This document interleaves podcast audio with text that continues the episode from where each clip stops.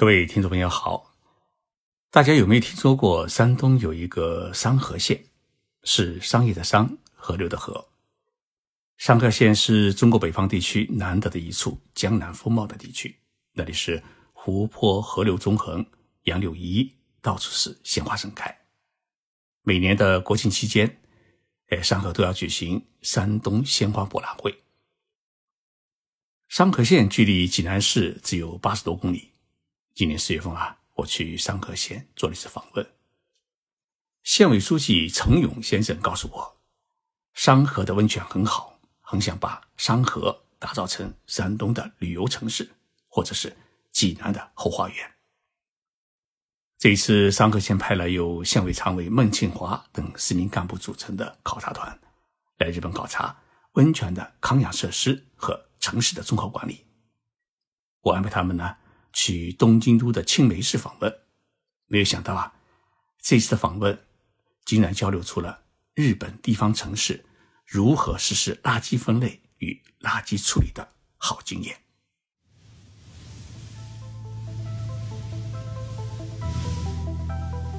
任你波涛汹涌，我自静静到来。静说日本，冷静才能说出真相。我是徐宁波，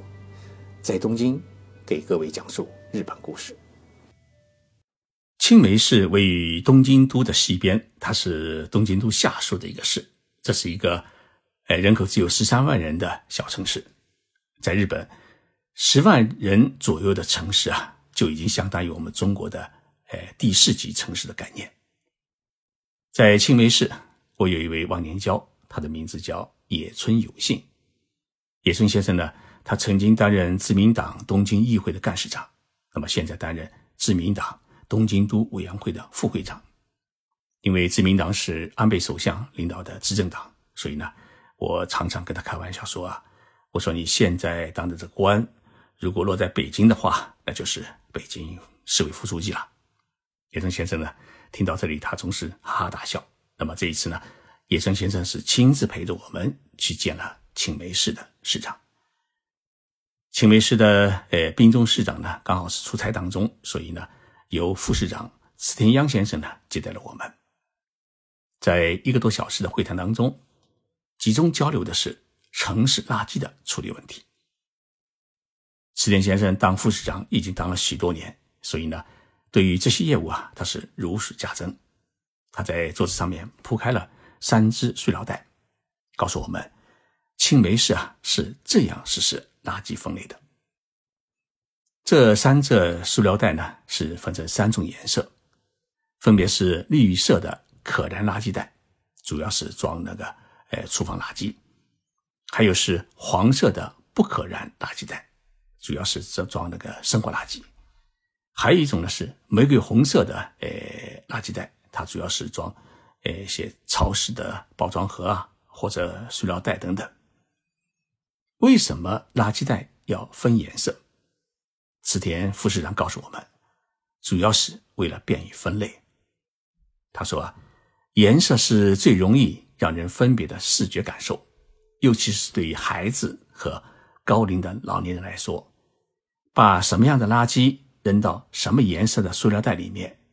比单一色彩的垃圾袋更容易分类。从分色的垃圾袋开始。青梅市政府呢，又印制了一年中每月每周的扔垃圾袋的年历表，分送到每一户市民的家庭。而这一垃圾表呢，也就是年历表，哎，它上面标注的是每天扔什么样的垃圾，而且这种标注呢，它不是用文字来进行表示，因为孩子与老人啊，他并不一定能看得清这么细小的字。于是呢，就用有颜色的垃圾袋进行表示，也就是说，今天是扔什么颜色的垃圾袋。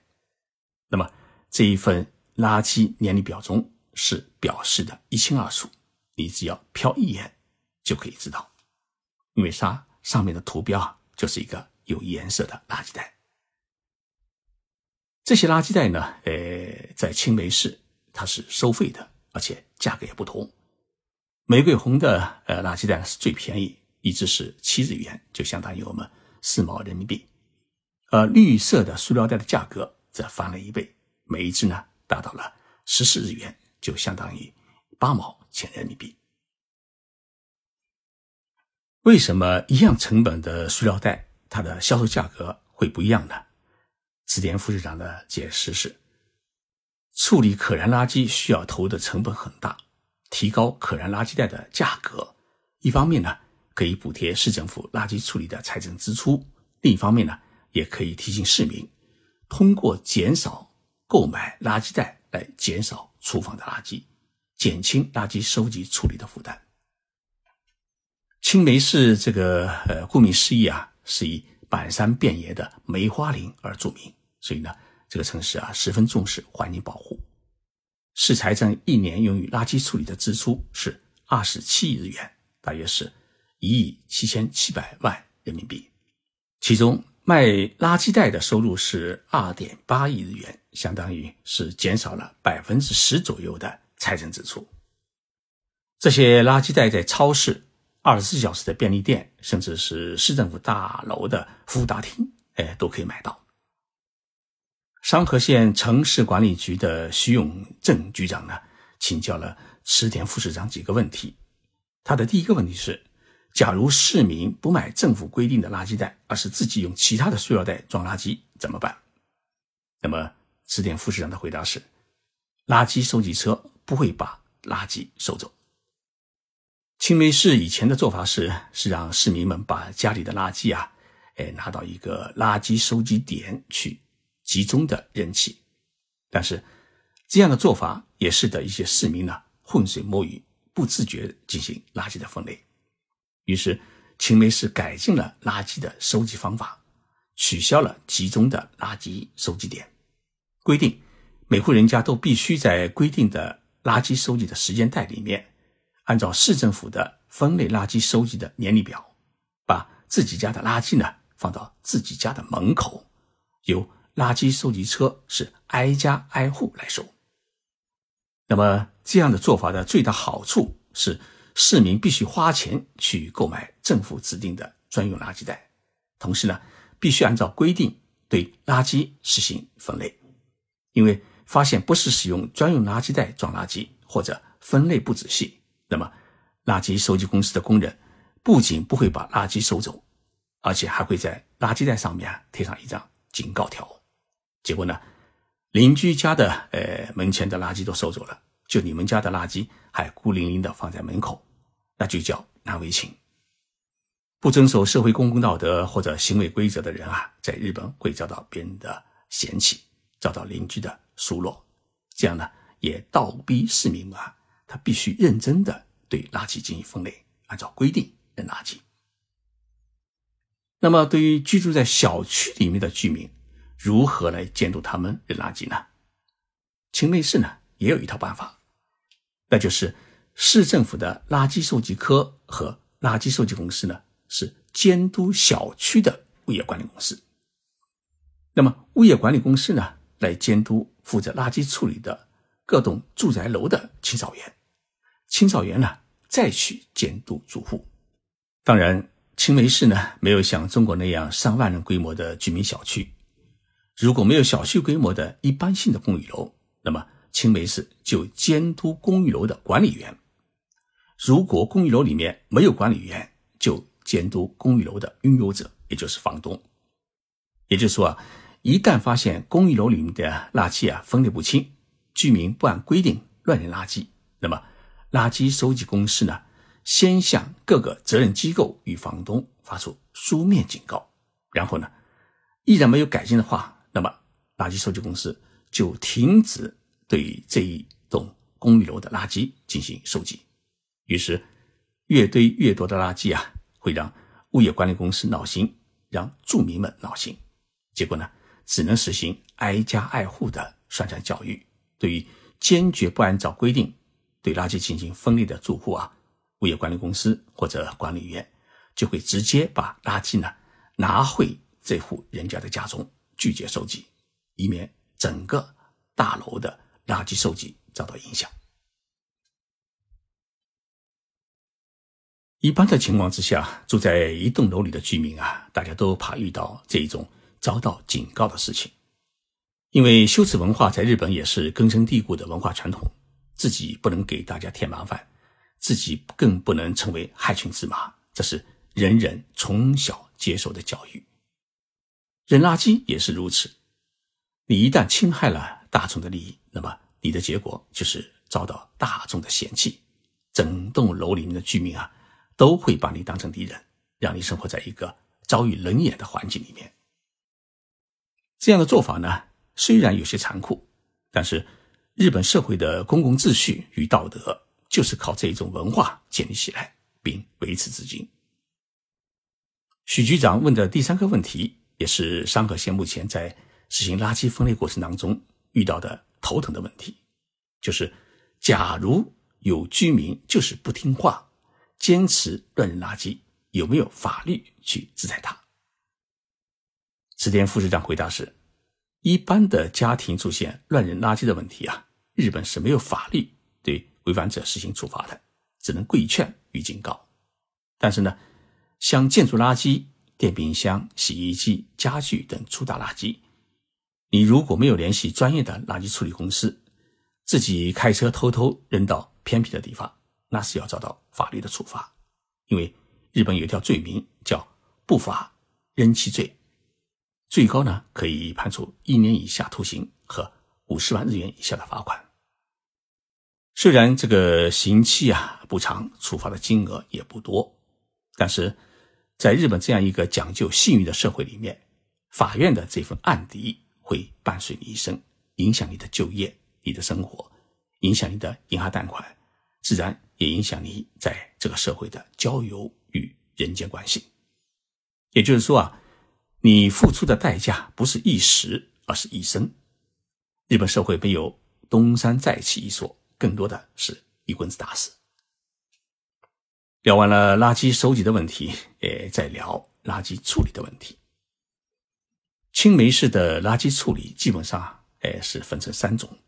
一种呢是。可燃垃圾的焚烧发电，另一种是不可燃垃圾的填埋分解，还有一种呢是资源类垃圾，像书报、杂志啊、易拉罐呐、哎、塑料瓶等等，这是实行回收再利用。青梅市的人口只有十几万，自己建一座垃圾发电站呢，哎，没有这么多的垃圾要处理，于是呢，青梅市就与相邻的其他两个市共建了一座。垃圾发电站，这座垃圾发电站不仅可以发电，产生的热能也用于烧水，所以呢，在垃圾发电站的边上呢，建设了一座温水游泳池和健身中心，免费向附近的居民们开放。当然，这座垃圾处理厂环保是做的很好，很干净，既没有臭垃圾的味道，更不会排放二二英等有害物质。池田副市长说：“啊，他们的垃圾发电站已经做到了零排放，就是垃圾燃烧后产生的残渣清理出来之后呢，也会做成人行道地砖或者道路铺设的建筑材料。填满的垃圾呢，都是不可燃垃圾，但是在填满过程当中，呃，青梅市添加了可以分解塑料薄膜等物质的微生物菌。